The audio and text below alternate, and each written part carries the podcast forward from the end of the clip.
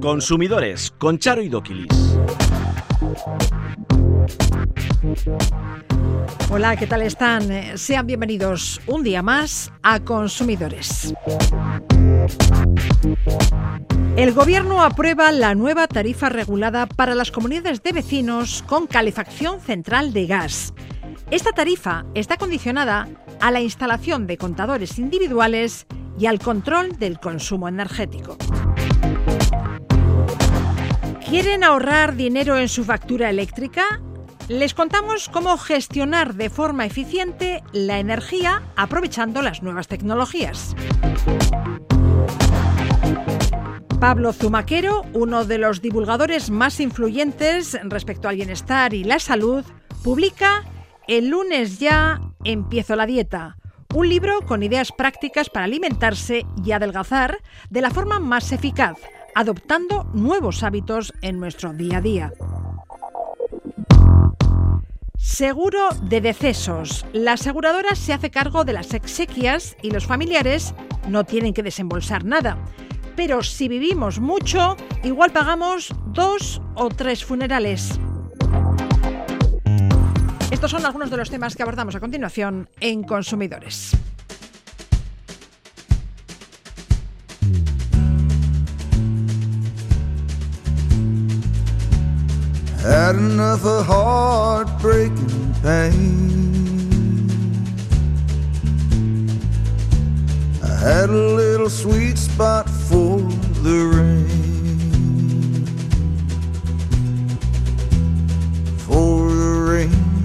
Skies of gray. Hello, sunshine, won't you stay? You know I always like my walking shoes. But you can get a little too fond of the blues. You walk too far, you away. El Gobierno aprobaba el martes la anunciada nueva tarifa regulada de gas para las comunidades de vecinos con calefacción central. ¿Cuánto se pueden ahorrar estas comunidades con la nueva tarifa? ¿Todas las casas con calefacción central pueden acogerse a esta nueva tarifa? Y si no es así, ¿qué requisitos deben cumplir? Que Pablo Izaga, el asesor jurídico de la OCU en Euskadi, nos desvela estas dudas. Kepa, ¿qué tal? Hola, Charo, muy bien. El decreto permite a las comunidades de vecinos con calderas centrales de gas pasarse a la tarifa regulada de pequeño consumidor, que resulta bastante más barata que la que están pagando ahora. ¿Qué ahorro les va a suponer a esos vecinos acogerse a esta nueva tarifa? Así es, mira, como bien, bienvenido sea el Real Decreto, pero bueno, no vamos a ver alguna sorpresita con él. Todos hemos comentado muchas veces que las grandes que las comunidades de propietarios eran los grandes discriminados, ¿no? Que un particular si se podía pasar al tour, al mercado regulado al gas, con unos precios trimestrales y muy estables, pero claro, las grandes comunidades que como consumían más de 50.000 kilovatios, pues evidentemente pues eh, tenían que estar en el mercado libre. Claro, la diferencia entre estar en el mercado regulado y el libre puede ser de tres o cuatro veces, ¿no? Entonces, por ahí vienen un poco los tiros. El- por fin el gobierno ha sacado este, este Real Decreto que permite a las comunidades, como tú bien has dicho, de gas, no las de gasoil, por ejemplo, no entran en este, en este eh, tipo, pues eh, siempre y cuando y pongan unos contadores individuales y se limiten el consumo, se les permite eh, acudir a este mercado regulado que básicamente va a conllevar pues como un 50% de ahorro. Ah, Si- bueno, si un pones- 50% de la factura no está mal. No se aplica el descuento al total de la factura, ¿no? Hay una parte que se paga a precio normal de mercado. Sí, se diferencia un 70% que va bonificado y un 30% que se paga a precio a precio de, de mercado. Ya.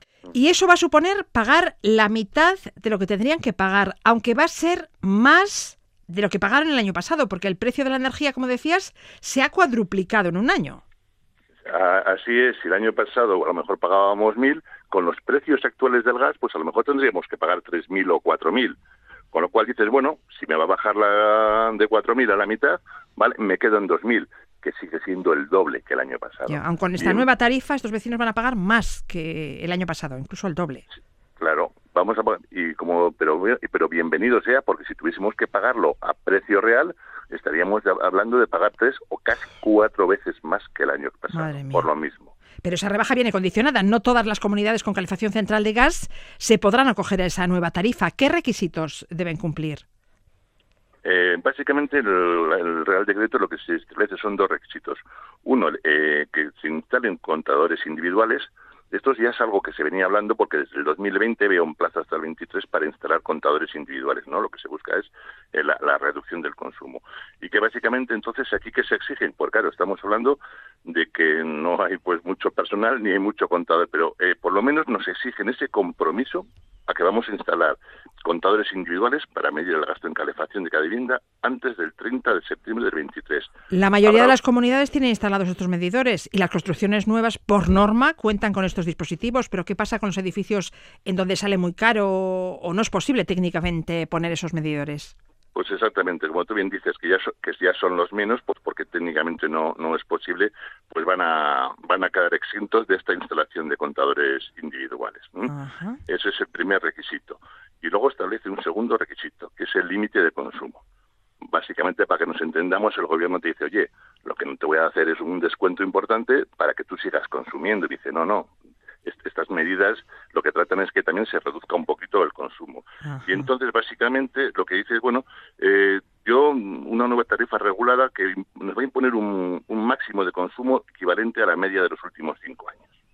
Ah, ¿Y si el consumo se dispara y se superan los registros de la media de los cinco años anteriores? Pues a pagar una prima del 25% sobre la tarifa base. Es decir, si nos pasamos, vamos a llamarlo así, multita.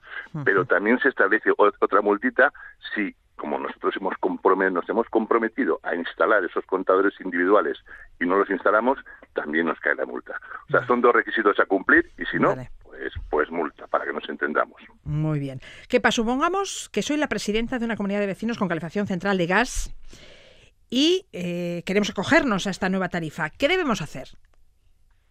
Pues a ver, básicamente tenemos que hablar con nuestras eh, con la comercializadora, con la que nos, porque aquí solo hay cuatro comercializadoras que ofrecen la tarifa Tour y tenemos que dirigirnos a ellas, que son la Tour Iberdrola, la Tour Energía 21, Naturgy y Turbaser. Básicamente son las cuatro, las cuatro más grandes, pero son las únicas cuatro que, gestionan la, tarifa Tour esta que estamos hablando para las, para las comunidades. ¿Y nos pueden aplicar una penalización al cambiarnos de tarifa? El Real Decreto también lo que hace es limitar esa penalización, ¿no?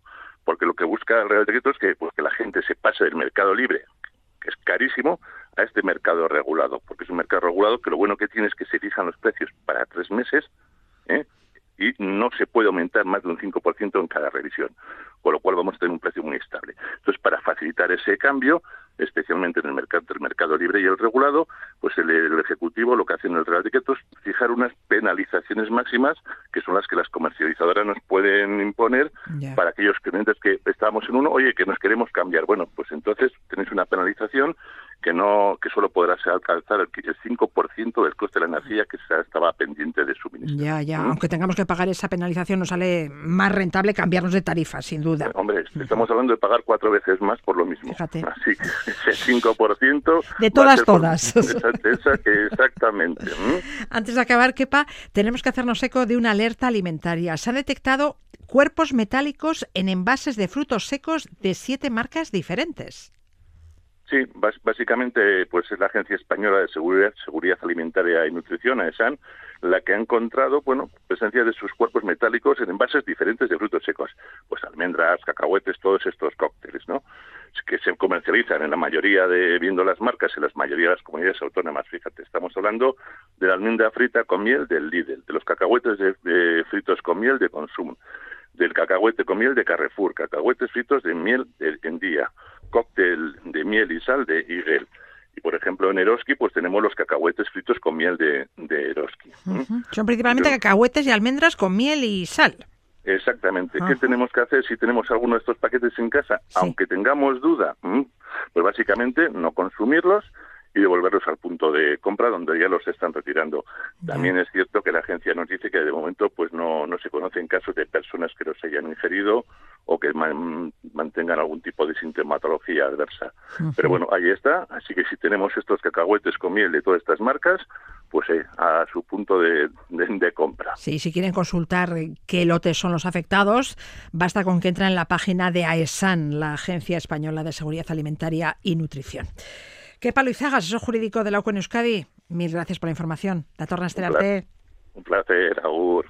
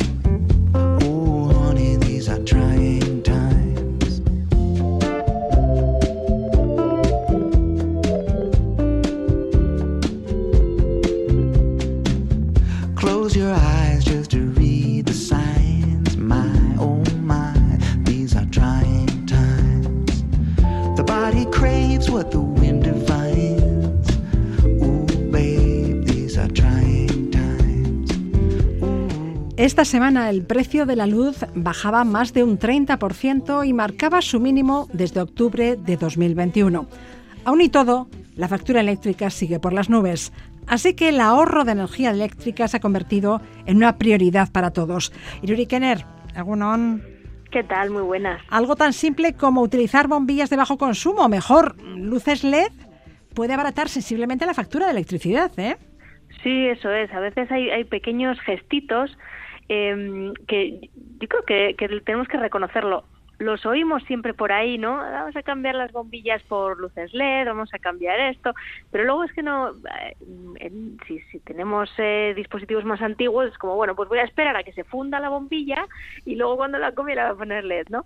Pues hay muchísimas cosas, pequeños gestos que podemos hacer para, bueno, pues eh, reducir la, la, factura de la luz y también, bueno, pues así colaboramos un poquito también, ¿no? Con el, con el cuidado del planeta. Sí, me contabas también que una lavadora a 40 grados en vez de a 60 nos ahorra un 25% de energía. Y si utilizamos el modelo eco de lavavajillas, podremos reducir el consumo hasta un 40%. Pero hay otro elemento que, bien utilizado, puede convertirse en un gran aliado para reducir la factura eléctrica, que es Internet. Hay infinidad de aplicaciones y dispositivos que nos pueden ayudar a limitar nuestro gasto, ¿verdad? Sí, eso es. Son, bueno, pequeños dispositivos inteligentes que que, bueno, eh, afortunadamente son cada vez más avanzados y también más asequibles y a los que a veces les tenemos un poco de miedo, ¿no? Al principio, porque, bueno, pues creemos que pueden ser difíciles de utilizar o que pueden no encajar con nuestro estilo de vida, pero en cuanto empezamos a probarlos, en cuanto los interiorizamos, eh, es que ya no vamos a poder vivir sin ellos. Por lo que dices, esta tecnología es para todos. Pero absolutamente para todos, sí, sí. Eh, eh, puede puede parecer que solo sean pues estos cacharritos que son para encender y apagar una lámpara desde el móvil. Pero es que además de eso pues podemos programarlos incluyendo la calefacción etcétera también pero sobre todo ahora que estamos hablando de luz una lámpara un enchufe por lo tanto podemos encender o apagar un dispositivo eh, eléctrico electrónico que consuma mucho estando a distancia pero no solo encender apagar y programar sino que podemos ver el estado eh, por si no nos hemos acordado de si lo hemos dejado apagado o encendido, o incluso ver el consumo que está teniendo en tiempo real. Así que a partir de ahí podemos programar y hacernos, por un lado, la vida un poco más fácil y por otro, ahorrar desconectando aquellos cacharros que, no es necesario ¿no? que estén en ese, lugar. Mencionabas la calefacción. Según el Instituto para la Diversificación y Ahorro de Energía, cada grado de temperatura que subamos la calefacción incrementa su consumo entre un 6 y un 8%.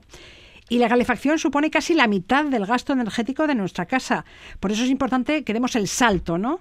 de los termostatos normales a los inteligentes.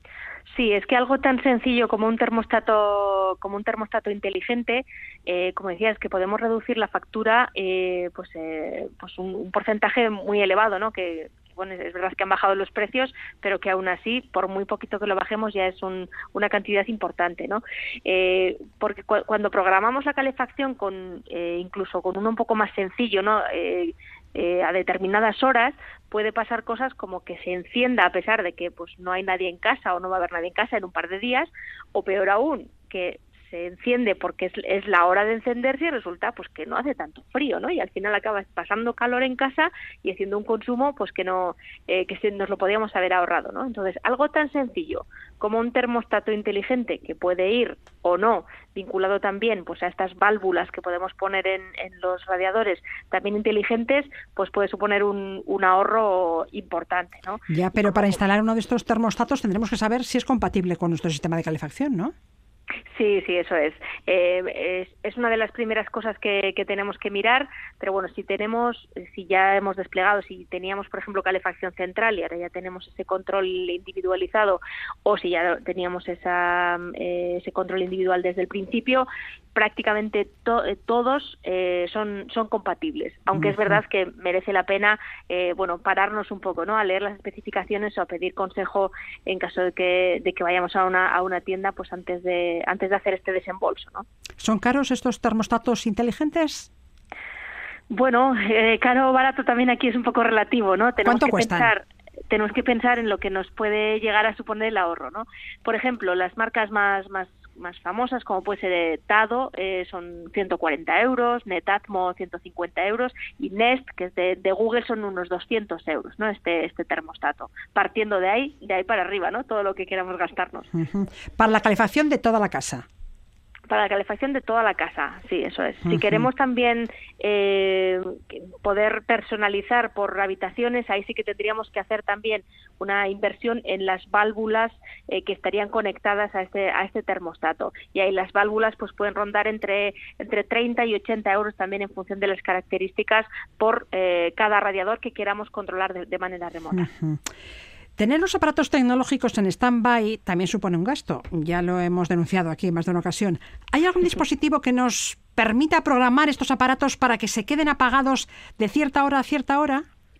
Sí, también podemos eh, utilizar un enchufe inteligente. ¿eh? Es uno de los, yo creo que de los dispositivos más interesantes, eh, porque podemos, bueno, pues eso, programar que mira, pues, pues la tele o, no sé, o otro, algunos electrodomésticos, etcétera, que puedan programarse a determinadas horas y así no eh, nos ahorramos ese el puntito rojo no ese que esté encendido pero apagado no ese consumo fantasma como decías pues puede suponer un, un, importe muy muy muy relevante en la en la factura y podríamos poner por ejemplo si ponemos un enchufe inteligente que no es más que como si fuera un ladrón que ponemos en el enchufe de, de la pared entre la pared y el y, lo que el, aparato que vayamos a enchufar eso es.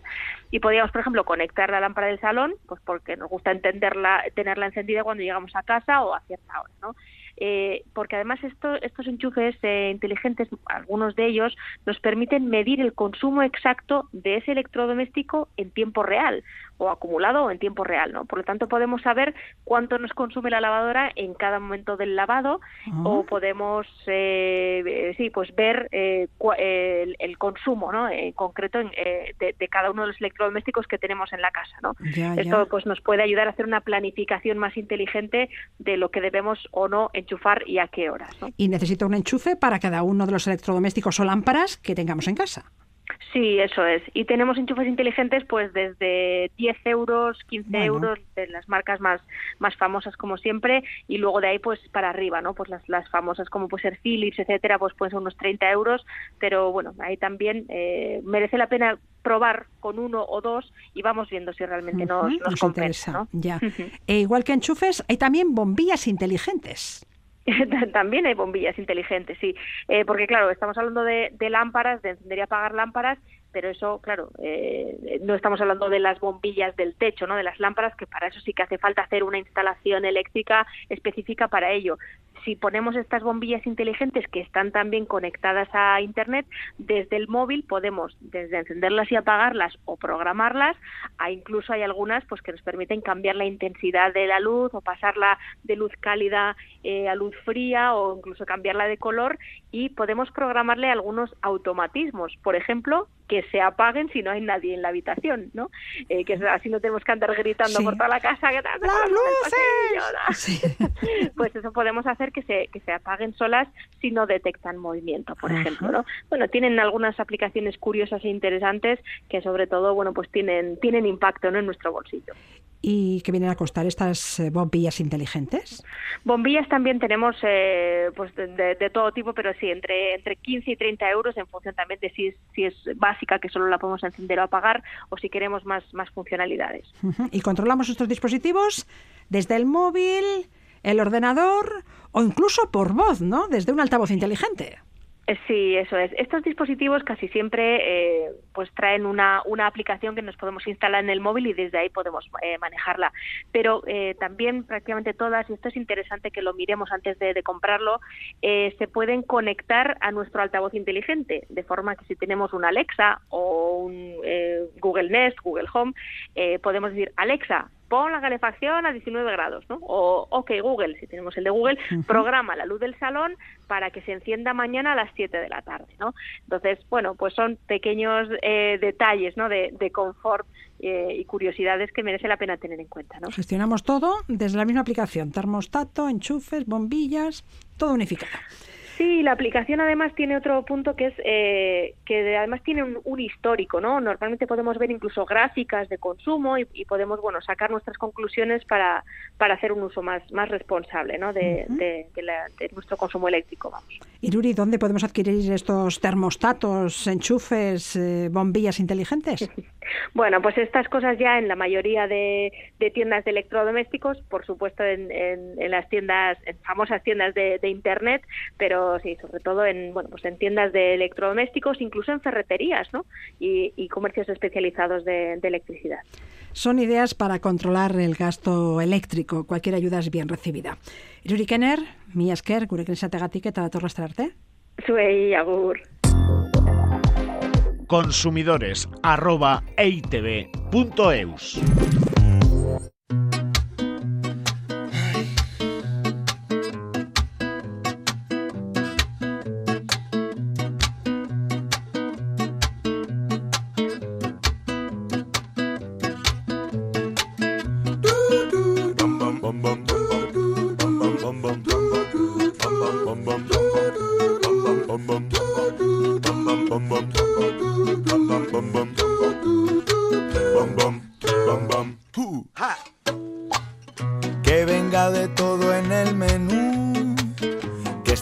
medio llena la botella, que me salga en su punto el cuscús y que lleve gambas la paella, que las penas se coman con pan, que la despensa nunca esté vacía, que la belleza no sea integral ni la vida baja en calorías. No sé lo que quiero, pero lo quiero ya. Me voy a quitar el babero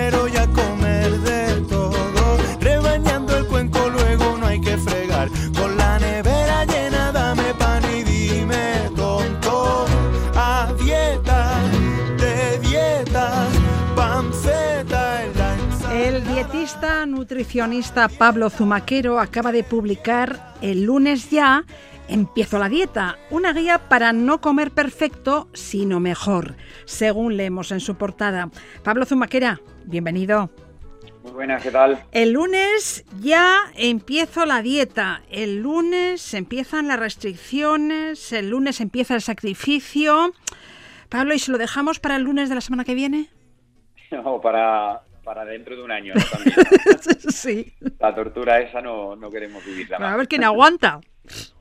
Pues nadie, nadie. Lo que, lo que vemos en los estudios ¿no? y en consulta, que, mientras más restrictivo sea, menos días duras. Y es normal, nadie quiere vivir en ese sacrificio. El lunes eh, empiezo a cambiar algún hábito en mi dieta. Esa es la idea, ¿verdad? Esa es la idea, como el que se está sacando una carrera, es decir, vamos a ir aprobando asignaturas y nadie se va a sacar todos los cursos eh, en primero, ¿no? Hay que, ir aprobando poco a poco, pues los cambios alimentarios igual, ¿no? Nadie va a comer perfecto de un día para otro, sino que podemos ir incorporándonos, pues ponemos, empezamos por meter un poco más de verdura, luego en otro momento eh, mejoramos los desayunos, luego hablamos un poco de, la, de la vida social, y poquito a poco, pues bueno, es mucho más agradable. Pablo, ya que nos ponemos a hacer dieta, podemos dejar de fumar también, ¿no? Yo no lo haría las dos cosas a la vez. De hecho, priorizaría primero dejar de fumar porque es mucho más importante para la salud que, que perder peso. El efecto negativo del tabaco es muchísimo peor. Pero son dos cambios muy potentes que si se hacen a la vez va, a ser muy complicado. Son dos, dos cambios en, en la vida muy, muy contundente. Entonces, priorizaría uno a otro. Primero, deja de fumar. Exactamente. ¿Vas a coger algún kilo? Casi seguro. Eh, porque la nicotina es un estimulante y claro, ese, ese, estimulante nos eleva el metabolismo. Si yo dejo de tomarlo, pues lógicamente voy a bajar el metabolismo y porque muchas veces cambio el cigarrillo por alguna comida y que suele ser comida basura. Y dices que pues a lo mejor gano algo de peso, pero que bueno, que si dejas de fumar y ganas 5 o 10 kilos, es mucho más importante para tu salud que hayas dejado de fumar. El lunes ya empiezo la dieta y mejor si empezamos a cambiar de hábitos todos los de casa, porque si no es así vamos a fracasar. Es muy complicado ir a contracorriente. Es decir, si todos los de casa están comiendo de una manera y tú de otra, te sientes castigada. O sea, directamente, ¿eh? una pena. madre mía, ¿qué he hecho yo? Eh, si todo el núcleo familiar hace los mismos cambios, eh, es mucho más sencillo, ¿no? Que estos lleguen a, a, tener, a, buen puerto, ¿no? Que, te, que acaben siendo para toda la vida. Porque los niños también deben mm, seguir una dieta saludable. Lo que es malo para nosotros lo es también para nuestros hijos. Los niños no lo queman todo. Los niños no lo queman todo y los niños encima sufren más el efecto negativo de, de una mala alimentación por dos cosas. Primero porque están en una edad que están formando tejidos nuevos y que, claro, al final lo que les estamos dando es básicamente esa materia prima para formar tejidos nuevos. Si le damos una materia prima mala, pues los tejidos serán peores. Y porque también estamos educando, ¿no? Y haciendo, eh, pues que, que, generen una serie de, de aversiones, ¿no? De gustos por distintas comidas que luego de adultos son muy difíciles de cambiar. Claro, al final si estamos acostumbrados a conducir un Ferrari de sabor, pues lógicamente pasar a, un Renault, ¿no? Pues nos va a costar, nos va a costar. Claro, pasar de una pizza muy sabrosa a un plato de brócoli cocidito pues, con un refrito, pues es, es complicado, sí. Este libro es una guía para no comer perfecto, porque nadie come perfecto, entrena perfecto, duerme perfecto o no tiene estrés. Sin embargo, según denuncias en el libro, cada vez son más los que se obsesionan con tener una dieta saludable hasta el punto de dejar de salir con sus amigos, apuntar todo lo que comen en una aplicación que calcula las calorías o rechazar un bocadillo de chorizo mm, como si fuera un veneno mortal. Cada vez estás viendo más casos de trastornos de conducta alimentaria, especialmente entre adolescentes, ¿verdad? Pues sí, ah, me llegaban pocos casos de ese tipo ah, cuando inicié la consulta hace ocho años, pero cada día estamos viendo más casos, la prevalencia va aumentando todas las redes sociales, ¿no? Y esa mentira, ¿no? En, la que se vive, que parece que todo el mundo pues come perfecto y que encima hay muchos influencers que van por, eh, por ese camino, ¿no? Es decir, no, es que hay que comer eh, perfecto, es decir, no te puedes salir eh, ni un milímetro de lo que es una alimentación saludable y son demasiado puristas, incluso algunos algunos nutricionistas, ¿no? También demasiado, ¿no? puritanos, ¿no? A la hora de, de comer. Y claro, eso al final eh, exige, le exige a la persona, al, seguidor, que, coma perfecto. Y si no come perfecto, eh, pues está cometiendo un crimen. Y claro, hay que castigarse luego. Y ahí empiezan los problemas ¿no? con, con la conducta alimentaria. ¿Qué bulos de nutrición tienes que desmentir con más frecuencia en tu consulta? Pues muchos. Lamentablemente seguimos con muchísimo bulo alimentado por también por muchos intereses. Por ejemplo, si a mí me interesa si yo vendo productos para el desayuno, me interesará anunciar a bombo y platillo que el desayuno es la comida más importante del día, un bulo. Si vendo snacks para media mañana o media tarde, pues le intentaré que todo el mundo crea que comer cinco veces al día es lo mejor. Si vendo cervezas, vinos destilados, diré que el alcohol no es tan malo. Claro, ahí hay muchos intereses que hacen que, nos llegue muchísima publicidad, porque al final eso es publicidad del productor de, ese, de ese alimento, ¿no? Y que nos hace creer que, que, todavía no persistan algunos algunos bulos. Los nutricionistas tenemos voz, pero muchísimo menos que esa cantidad ¿no? de bombardeo publicitario que tenemos entre televisión, radio, periódicos, redes sociales, incluso no con los anuncios. Ya. Siempre hay que preguntarse quién está detrás de ese estudio que se ha publicado. ¿Quién ha pagado ese estudio? Mucho conflicto de interés y te diría que incluso muchas veces en, eh, las personas, ¿eh? ni siquiera ya en, un estudio, sino cualquier persona que está lanzando un mensaje es en plan, bueno, aquí, que esa persona, ¿cómo, gana dinero? Si está ganando dinero a costa de la venta de algo, ¿no? un suplemento, de algún alimento concreto, probablemente tiene un conflicto de interés evidente a la hora de estar recomendando o diciendo que algo es muy malo, ¿eh? que también estamos viendo como el hecho de, de que parece que no podemos comer de nada, ¿no? Siempre que eh, tú puedes entrar en redes sociales y te pueden decir que hasta el agua, ¿no? Te puede causar un problema. de, vender miedo vende mucho. Ya. Por cierto, ahora que hablas de mm, la demonización de algunos alimentos, en los últimos años hemos visto que algunos alimentos de toda la vida se han demonizado, como el zumo de naranja. En el libro recomiendas que se tome de vez en cuando, pero no diariamente, y siempre con pulpa. Sí, eh, de hecho... Eh, ¿Por qué no se puede tomar un zumo de naranja diariamente? Pues primero por la cantidad de azúcar que lleva. O sea, no es un azúcar añadida, sino que es el azúcar de la propia naranja. Pero claro, cuando yo la, eh, le quito toda la masticación, al final soy capaz de meterme el azúcar que contienen cuatro naranjas en un trago. En 15, 20 segundos soy capaz de tomarme un zumo. Y tiene el mismo azúcar que tiene un refresco azucarado que sí que es cierto que tiene algo de vitaminas y alguna molécula, algún polifenol que sea interesante. Sí, pero lo tienen también con todas las frutas y todas las verduras. Entonces, esa, a, cambio ¿no? de esa vitamina C, estoy pagando un precio muy alto que sería el consumo de azúcar líquida, porque encima está líquida, sin saciedad alguna, y que voy a volver a tener hambre después a haber metido 40 o 50 gramos de azúcar líquida en 20 segundos. Comamos una naranja entera. Exactamente. Incluso vitamina C, pues mira, los, pimientos. Los pimientos tienen una cantidad enorme de vitamina C y no llevan prácticamente azúcar y tienen mucha saciedad, están ricos, fáciles de consumir y en nuestra gastronomía lo podemos usar en cualquier momento y no pagamos el precio ¿no? de beber 50 gramos de azúcar líquida. También en el libro contemplas el jamón serrano como alimento saludable.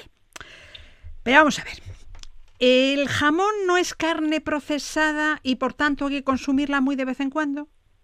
El jamón, igual que todos los embutidos, es una carne procesada. Es decir, una carne procesada que al final tenemos que tenerle respeto, ¿no? Porque se está relacionando con el cáncer colorectal. Pero claro, también es cierto que muchas veces ah, necesitamos dar opciones. Es decir, es muy fácil decir, no, esto es malo, esto es malo, esto es malo. ¿Y entonces qué como? Necesitamos dar. Claro, claro que como. Entonces, así muy sencillo, mm, pues, pues claro, es muy fácil, ¿no? Decir, no, pues esto todo es... Pero lo, más complicado es decirle, ya, pero te voy a dar ideas, ¿no? Sobre qué comer. Entonces, yo intento dentro de cada grupo alimentario, pues decir, hacer una escala. estos son los mejores, estos son los peores. Los mejores consúmelos de forma más abundante, los peores, pues de forma más esporádica. Pero no te va a matar nada. Es decir, hacer un consumo razonable de estos productos no te va a producir una patología porque comas una vez a la semana una tosta mm, con jamón no te va a pasar nada. Otra cosa es que te comas 100 gramos todos los días. Efectivamente, que sea la base de tu alimentación, algo nada recomendable, pero si yo te doy opciones de tostas de 7 o 8 tipos distintos y una de ellas sería el jamón, pues seguramente la acabes consumiendo pues de forma no, no, no cotidiana. Otro tema que abordas es el del picoteo tendemos a infravalorar lo que comemos. No, si yo no como nada, no como nada en la comida, no como nada en la cena, pero estoy todo el día picando. De hecho, entre un 25 y un 30% menos creemos que comemos de lo que realmente comemos. Esto visto en muchísimos estudios, igual que sobrevaloramos la, sobreestimamos la actividad física también en un 25 o un 30%.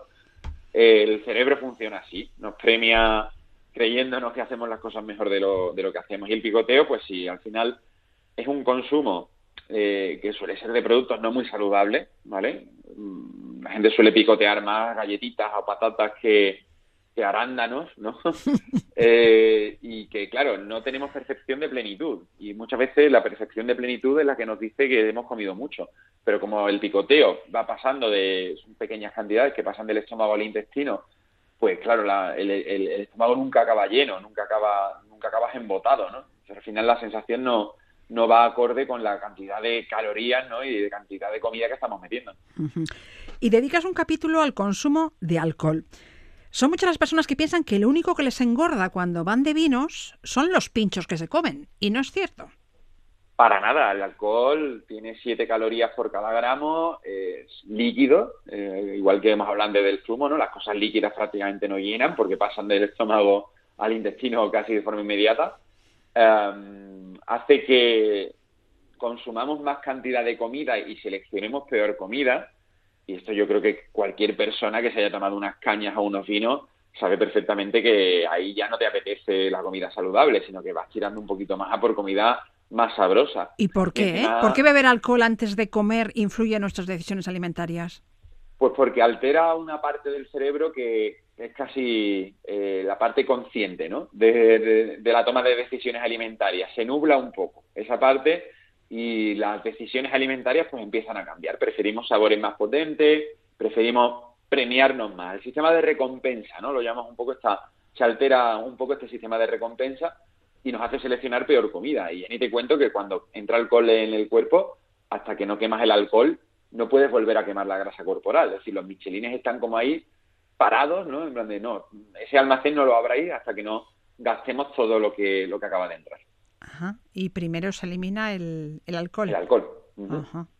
Pues de todo esto y de mucho más se habla en el lunes ya empiezo la dieta. Un libro con mucha ciencia, pero cercano y con humor, que promueve un estilo de vida más saludable teniendo en cuenta que no somos perfectos. Pablo Zumaquero, mil gracias. Muchas gracias por invitarme. Hello, Rasquillo. Cuando mueras, ¿qué harás tú? Tú serás un cadáver nada más.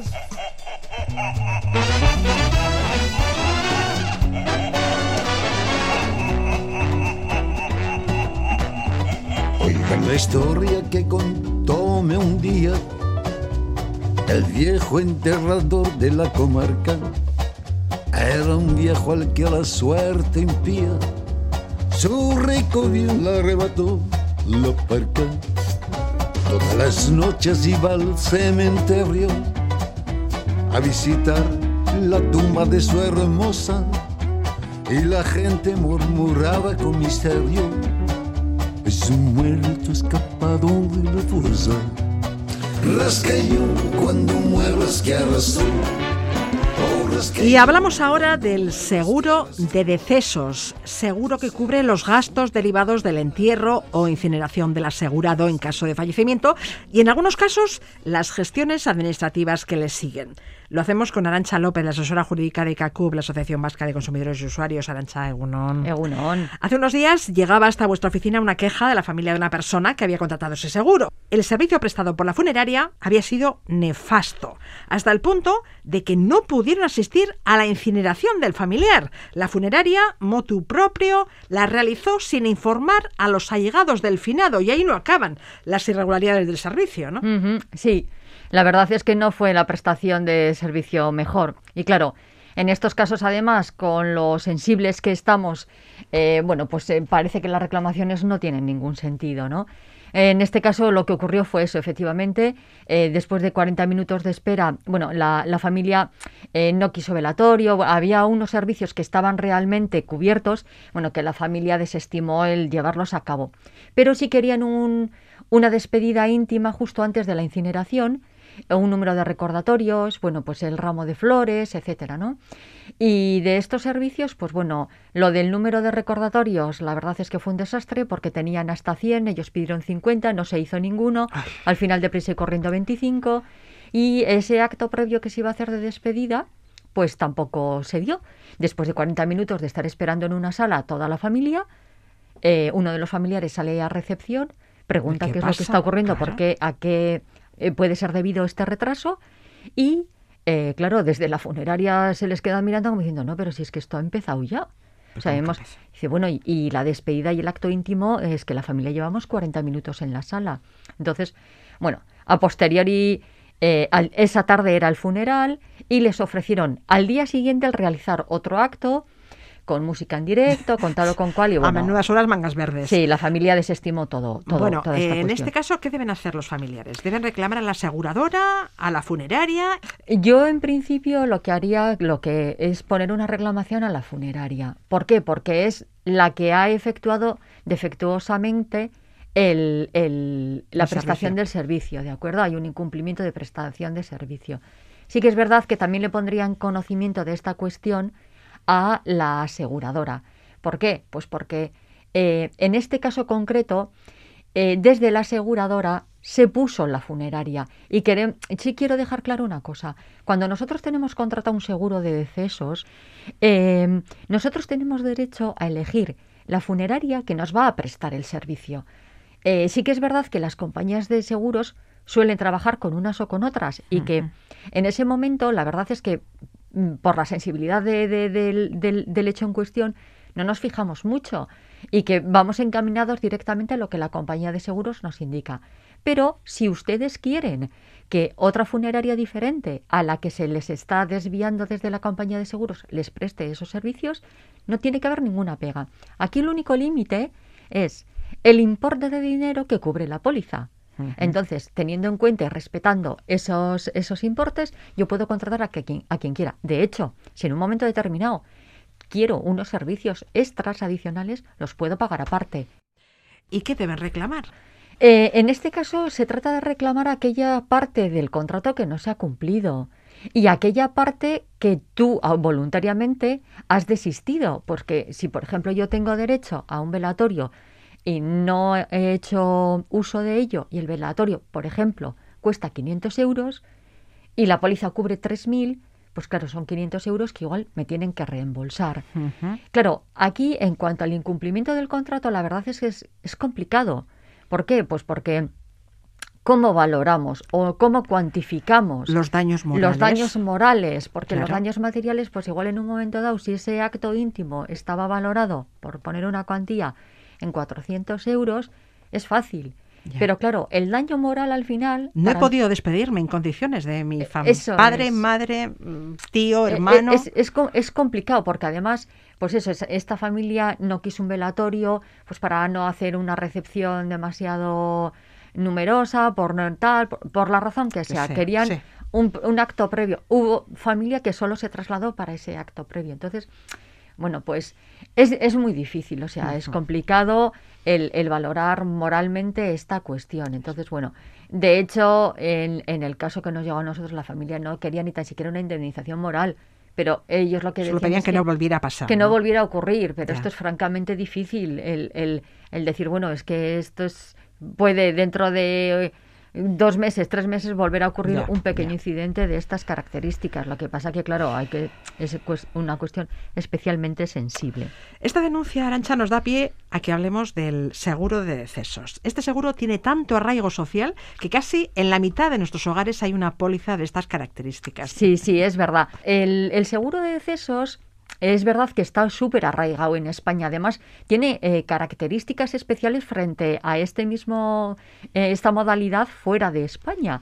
Entonces, bueno, en, en, nuestro caso, lo que, a lo que va dirigido es a que los familiares eh, no se vean cargados con unos gastos cuando fallece una persona. evidentemente es optativo el que cada uno de nosotros lo tengamos contratado o no. De hecho, eh, lo tenemos tan arraigado que parece que es una cuestión familiar, es decir, los aitas y las amas eh, contrataban para los hijos que aunque nos hayamos marchado de casa, todavía siguen pagando. Siguen pagándolo y tú, eh, bueno, pues habrá algunos que no serán ni conscientes de que sus, sus, sus padres están pagando esto. Bueno, en ese caso, tengan ustedes en cuenta que tenemos el registro correspondiente, que es el registro de contratos de seguros de cobertura de fallecimiento, que la ley viene del año 2005, que en el supuesto caso de que ustedes tengan cualquier tipo de duda, se puede solicitar información para que nos ah. digan si, eh, Si nuestro estamos o no asegurados. eso es, tiene Sí. o no. ¿Por qué? Pues porque en un momento determinado en el que desconocemos, es posible que nosotros adelantemos eh, las cuantías a, las a la funeraria, pero si realmente tiene una cobertura, luego le podemos derivar esa, eh, ese, ese importe. Bien. Entonces, bueno, ¿Qué teniendo- cubre este seguro de decesos? a ver, cubre al final lo que nosotros queramos comprar. Esto es como todo, ¿vale? Pero lo habitual, por ejemplo, pues sería la inhumación o la incineración, los tipos de sepultura, pues si estamos ante, habrá gente que tenga un mausoleo, un nicho, un columbario, eh, lo que sea. Eh, luego también una selección de productos como son las urnas, eh, las, eh, los féretros, servicios funerarios que, que se quiera, por ejemplo, también incluir, pues como eh, las flores, los recordatorios, las esquelas, qué tipo de ceremonia queremos, eh, eh, también nos puede servir para trasladar el féretro de un sitio a otro, si por ejemplo ha fallecido en otro lugar y va a ser incinerado o enterrado en otro punto. Imaginemos que por cualquier circunstancia falleces en el extranjero, pues en muchas ocasiones también tiene la cobertura de repatriación. Entonces, bueno, hay que ver un poco lo que nosotros queremos. Y luego también esos trámites administrativos, bueno, pues como dar de baja en seguridad social, eh, solicitar el certificado de defunción, eh, el, también el que nos den si eh, mi fallecido tenía o no contratados otros tipos de seguros, como seguros de vida y tal, que antes, como no se conocían, se quedaban ahí y Ya, los ya, terminaba ya, no reclamando nadie y cobrándolos el Estado al cabo de los años. Entonces te evita todo el papeleo. Sí, sí, porque Sí. además, eh, a ver, eh, primero porque emocionalmente eh, yo creo que estamos un poco colapsados, ¿no? Como para decir, y, y jo, y es que ahora me tengo que poner a hacer papeles, o sea, es como una losa. Sí. Entonces, bueno, esa, esa primera eh, fase nos la pueden realizar las funerarias. Entonces, bueno, son documentaciones que igual tardan 15, 20 días o un mes en expedirse, que bueno, que es un, no sé, es como un, un- un tiempo en el que nosotros podemos tener eh, un- eh, una relajación mental para Ya. luego ya iniciar el, el resto de cosas. No cubre accidentes, invalidez, mm, entrada en coma clínico. No, no, esos son otro tipo de seguros. Bueno, hay veces que, a ver, sí que es verdad que las compañías de seguros le están dando vuelta continuamente a las, a las eh, eh, pólizas, básicamente porque lo que quieren es o coger eh, clientes nuevos, asegurados nuevos, o bien fidelizar con mayor prestación de servicios a los que ya tienen. Entonces, bueno, puede ocurrir que haya pólizas de decesos que tengan cuestiones más amplias, ¿vale? Como los que estás comentando. Pero no suele ser lo normal. Vale, vale. ¿eh? Esto va dirigido exclusivamente a esta cuestión. A, En caso a de fallecimientos. Bien. Sí. Hablemos de si merece la pena o no contratar este seguro. Valoremos sus ventajas. La aseguradora se hace cargo del funeral contratado y los herederos no tienen que desembolsar nada. Nada. Pero el principal inconveniente es que este seguro se paga toda la vida. Si se deja de pagar, se pierden los derechos a cobrar el coste del sepelio contratado. Claro, lo que pasa que, a ver, aquí hay que eh, mirar un poco, evaluar, porque eh, hay cuatro tipos de primas, ¿de acuerdo? Está la prima nivelada, está la prima natural, la mixta, la seminatural, prima única. Entonces, cada una de ellas tiene unas características diferentes, que es, es posible que se pueda amoldar a nuestras circunstancias. Evidentemente, cuando somos jóvenes, no pagamos lo mismo que cuando ya somos más mayores a la hora de contratarlo. Sobre todo, una vez cumplidos los 60 o 65 años, es verdad que las pólizas cambian algo, pero, eh, Son más caras. pero no tiene por qué suponer...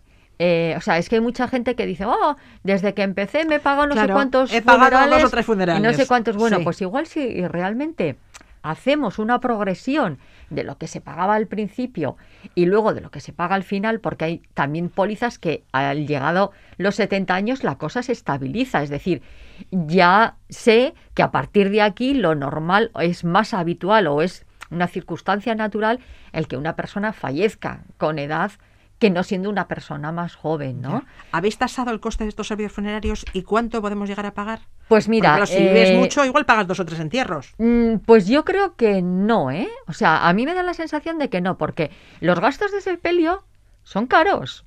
O sea, es que nos podemos poner en una media de unos 3.000, 3.000 y pico euros. ¿Qué ocurre? Eh, que en muchas ocasiones, a ver, primero porque igual eh, las personas no tenemos un importe en ese momento, como para deshacernos de esas cuantías y teniéndolo cubierto poquito a poco, pues igual a los familiares ni les hacemos, eh, ni, ni les provocamos una carga económica de cubrirnos esos gastos, ni tampoco a nuestra cuenta. Entonces, bueno, pues mm, ¿Tú eres partidaria de este seguro de decesos? Bueno, yo eso lo dejo a, a- a la libertad de cada uno, porque bueno, hay gente que, eh, a ver, que puede ser partidaria por eso, porque prefiere el, el- el poco a poco el pagarlo y porque en muchas ocasiones luego también cuando somos mayores, esas cuestiones administrativas, si depende de que no tenemos eh, un apoyo de un familiar cercano, una persona de confianza que nos ayude a hacer esta documentación, la cosa se nos puede poner un poco cuesta arriba. Entonces, claro, es una, es como todo, es que es una comodidad, pero eso no quita para que en un momento determinado digas, no, mira, eh, yo meto, por ejemplo, en una cuenta, decir, mira, yo voy metiendo todos los años una pequeña cuantía y tal. Bueno, que al final yo creo que eso se termina por no hacer. ¿Por qué? Porque básicamente una cosa es que digas voy a ahorrar para marcharme de viaje y otra cosa muy diferente es voy a ahorrar para cuando me llegue el día. O sea, pues no, eh, es algo que no se suele hacer. Entonces, bueno, yo ni soy partidaria ni dejo de serlo. Simplemente creo que como en todos los seguros, lo que tiene que hacer una persona es ver eh, cuánto tengo que pagar, eh, qué cuantía al año puede salir, qué número de años tengo, una previsión y bueno, a partir de ahí el decir, pues mira, lo contrato Bien. y ya está. Si decido contratar ese seguro, ¿algún consejo?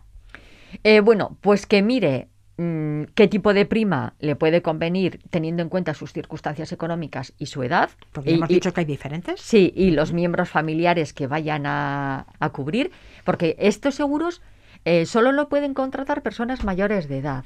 Pero una vez que contrata a esa persona mayor de edad, yo puedo meter en esa póliza a quien yo quiera, menores o personas más mayores, ¿de acuerdo?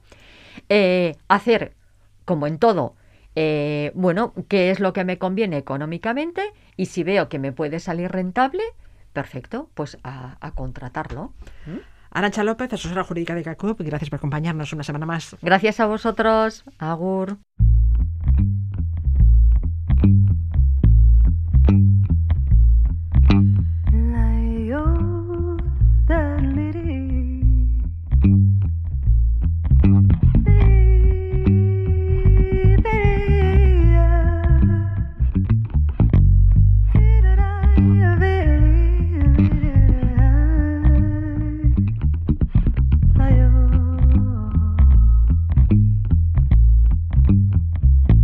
Vuela esta canción para ti, Lucía, la más bella historia de amor que tuve y tendré. Es una Son. Leire Perrino y Chobi Seiler, una castellistarra y un brasileño que han unido sus talentos en el disco Tu Sol, Mi Noche.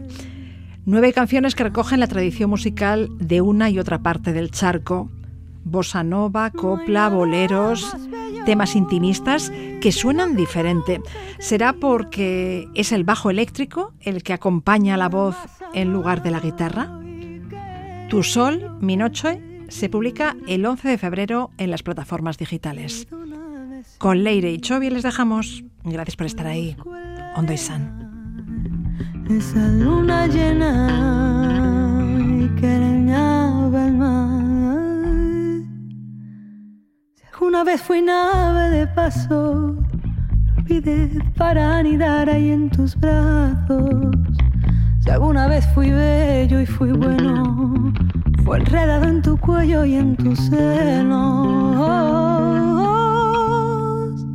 Si alguna vez fui sabio en amores, lo aprendí de tus labios cantores. Alguna vez amé, si algún día y después de amarme, fue por tu amor, Lucía.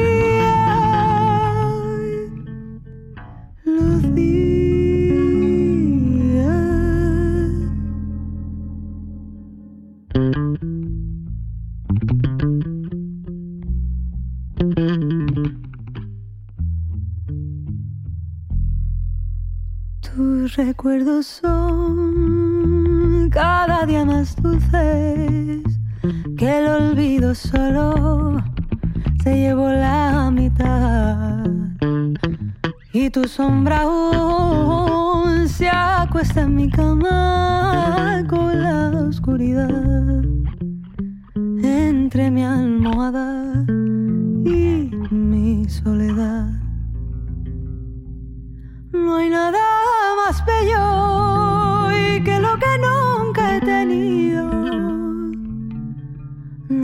más amado y que lo que pedí. Perdóname si hoy busco en la arena esa luna llena y que arañaba el mar. Si alguna vez amé, si algún día después de amarme, fue por tu amor.